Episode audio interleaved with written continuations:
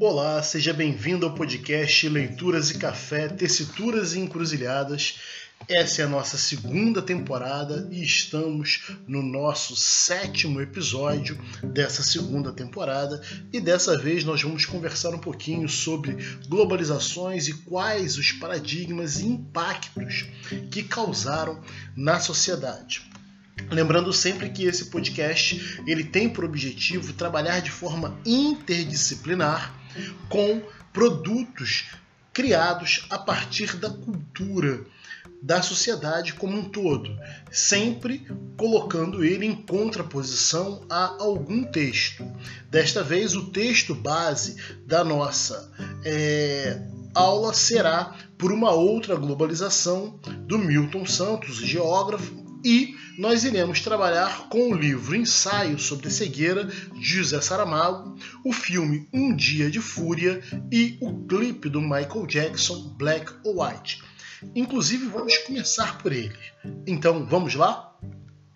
Black White é uma música, e aí nós vamos trabalhar com um clipe, na verdade. É um clipe de 1991 do Michael Jackson que atingiu em 7 de dezembro o topo das paradas nos Estados Unidos e é um clipe que marca uma mudança é, bem drástica em relação à forma como os discos irão ser produzidos pelo Michael Jackson, como suas músicas serão apresentadas. É a primeira vez que ele parte para um single e no clipe em si há uma mudança é, extremamente importante no deslocamento da câmera. O clipe ele começa num quarto, num subúrbio dos Estados Unidos, aparentemente num condomínio nos Estados Unidos, dentro daquela estética do American Way of Life. Você tem um pai e uma mãe assistindo televisão, compenetrados nas suas televisões, é, e o filho no quarto de cima tocando uma guitarra com som alto. O pai é, vem para repreender o filho pelo volume, pela altura do som e o filho então é, monta duas enormes caixas de som e toca para o pai a guitarra antes é, falando a frase coma isso ou escute isso. E o pai então é projetado com a sua poltrona dos Estados Unidos para a África. E aí há uma importante é, leitura em relação a esse movimento uma poltrona que é lançada como se fosse um míssil, como se fosse um satélite, e é projetado no espaço e cai na África. Ao cair na África, já aparece Michael Jackson dançando com uma tribo africana. No segundo plano, corta para uma dança indiana e posteriormente uma dança junto a ameríndios aparentemente norte-americanos. Então, o que, que nós podemos ler a partir desse clipe? Que há uma leitura de uma música branco ou negro e a música trabalha sobre a questão de uma namorada que é levada para jantar e que a mídia e que todos começam a interrogar e ele responde: não importa se ela é branca ou negra. E isto nos traz uma reflexão sobre que mundo é esse que está agora sendo conectado. O ano é 1991 e as conexões, as tomadas, as transições de uma cultura para outra se dão com uma passagem, quase que uma passagem que nós realizamos hoje com o dedo nos nas telas dos nossos celulares e de tablet. Ou seja, há uma conectividade muito grande entre essas comunidades. Curioso começar na África, com todas as questões que o próprio Michael Jackson traz em relação à questão branca e negra, sua transição para a Ásia e posteriormente para América. Só depois então que o clipe se direciona para a Europa e particularmente para a Rússia.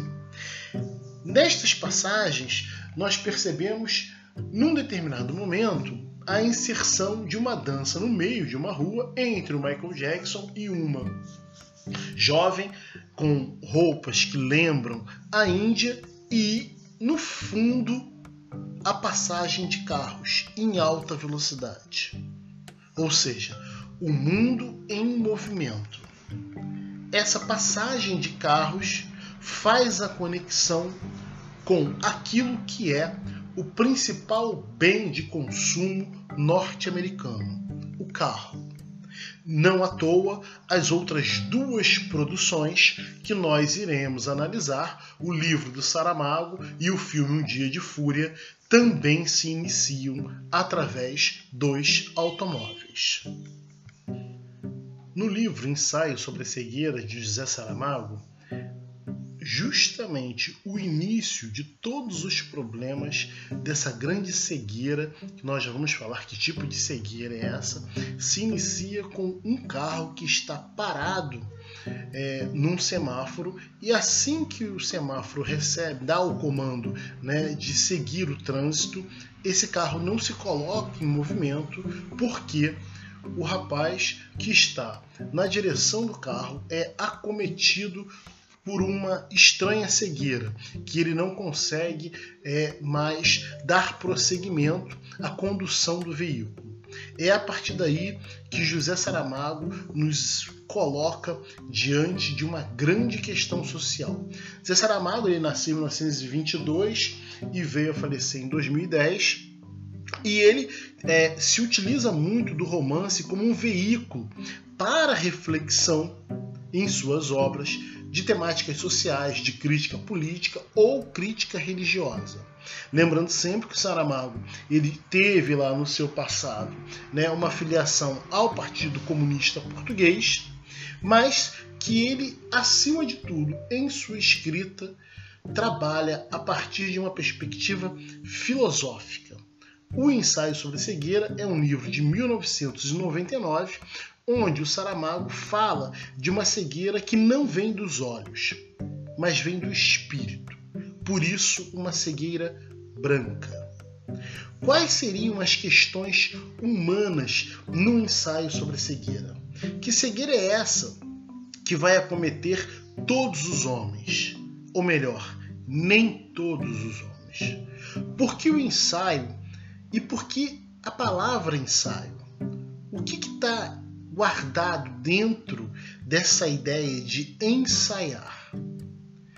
Essa obra do José Saramago, ela nos traz a um processo de reflexão sobre um produto cultural que dialoga com história cultural, com estudo literário e ao mesmo tempo com a medicina. É um campo da medicina humanística.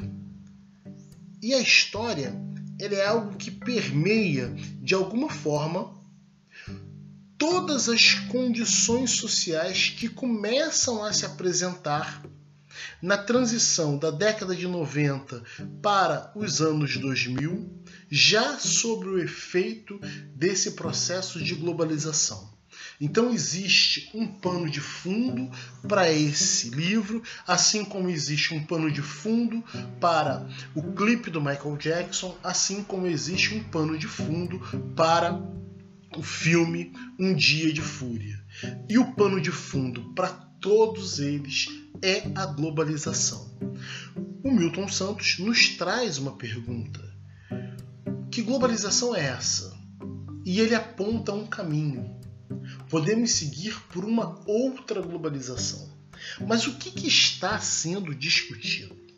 Quando a globalização surgiu, ainda na década de 80, final da década de 80, quando começam a existir os primeiros discursos sobre essa possível integração de mercados, de sociedades, de comunidades, de culturas, surgem dois caminhos muito claros e que vão aparecer invariavelmente nos livros didáticos produzidos na década de 90, principalmente nos livros de geografia.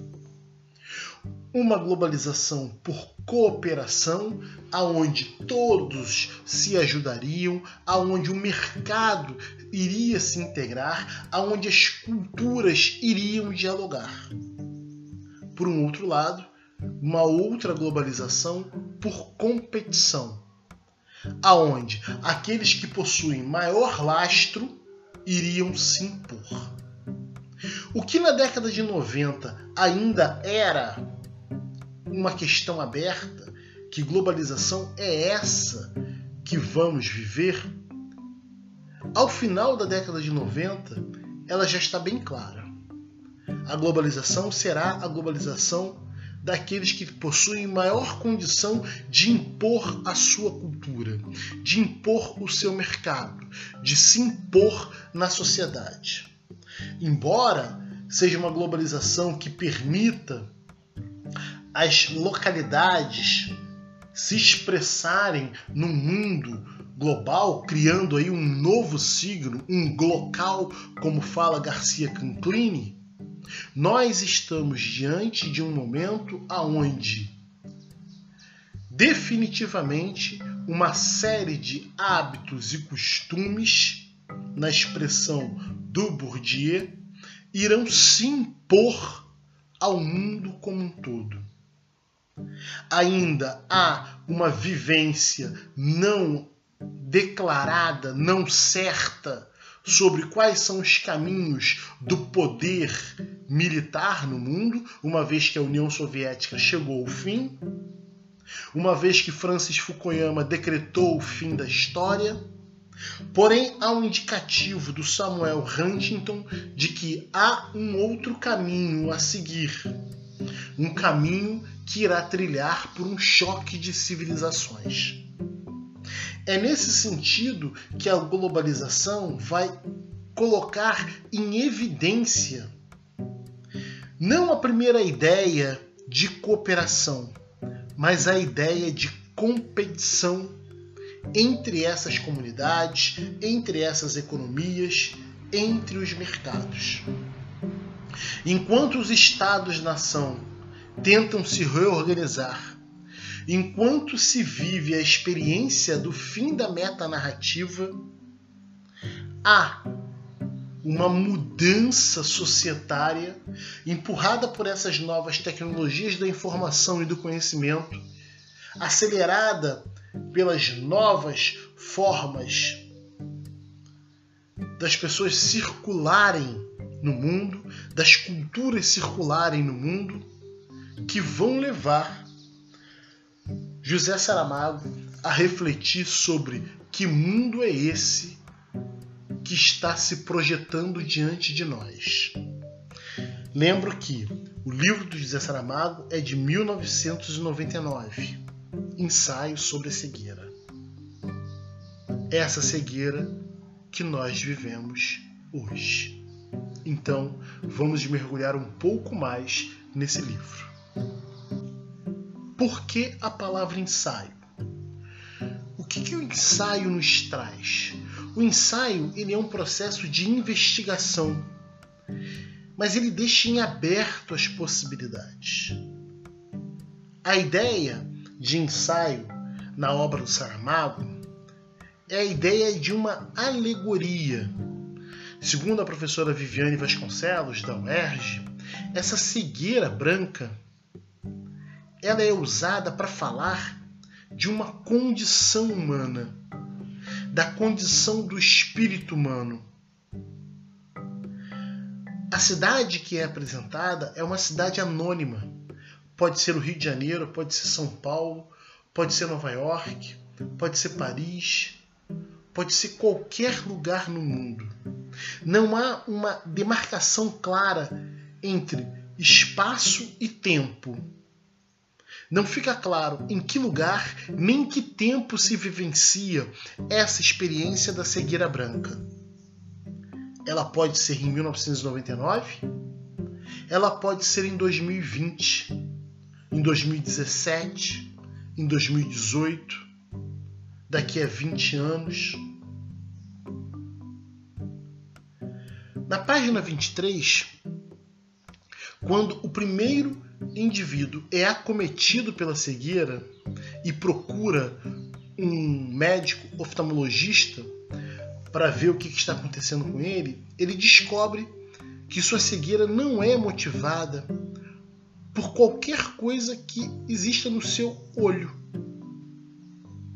Ou seja, a ciência, a medicina, que vai explorar, procurar compreender por que esse indivíduo foi acometido dessa cegueira não encontra respostas. Existe uma possibilidade de ser cerebral, ou seja, existe uma possibilidade dessa cegueira ser do cérebro, da razão. Isso vai nos remeter à epígrafe do próprio livro, onde Saramago nos coloca: Se podes olhar, vê. Se podes ver, repara. Muitas vezes olhamos e não enxergamos, apesar de olharmos. Apesar do nosso olhar funcionar, apesar do olho olhar, nós não vemos, nós não enxergamos aquilo que está diante dos nossos olhos. E mesmo vendo, somos incapazes de perceber, de compreender o que está ali diante de nós.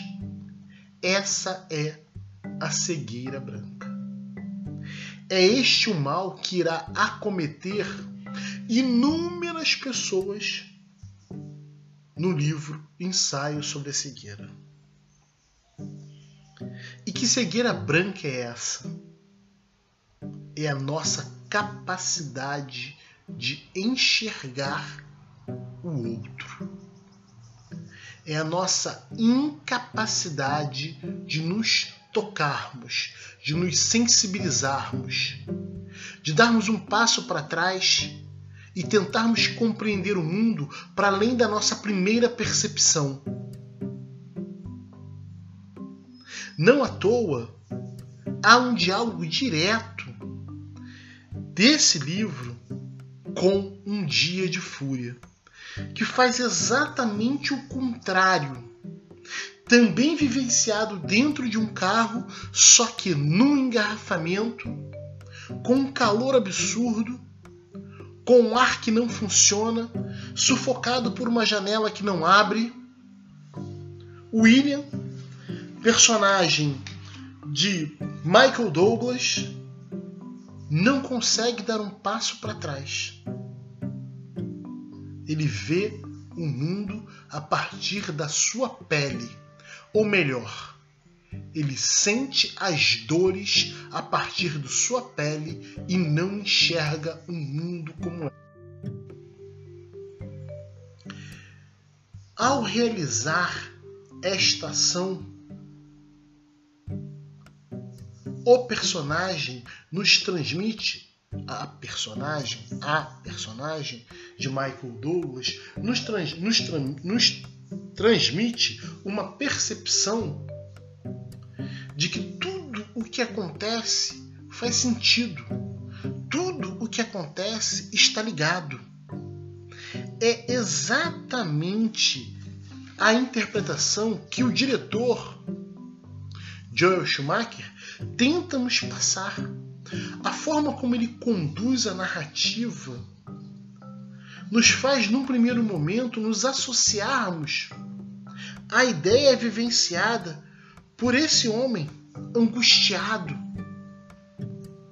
que busca apenas voltar para casa. Mas que casa é essa? Que voltar é esse? Que caminho é esse que será escolhido? Que percepção de mundo e de outro é essa de um dia de fúria? Em Um Dia de Fúria, ao iniciar o filme com William dentro de um carro super quente, incomodado com toda a situação, e em torno dele uma torre de Babel de idiomas, de ruídos, nós somos levados a perceber que esse homem nada mais é do que a externalização de coisas que nós sentimos no nosso dia a dia. É essa forma que o diretor conduz a narrativa. Intencionalmente, ele nos leva inicialmente a nos filiarmos com muitas das questões que são colocadas pela personagem do Michael Douglas.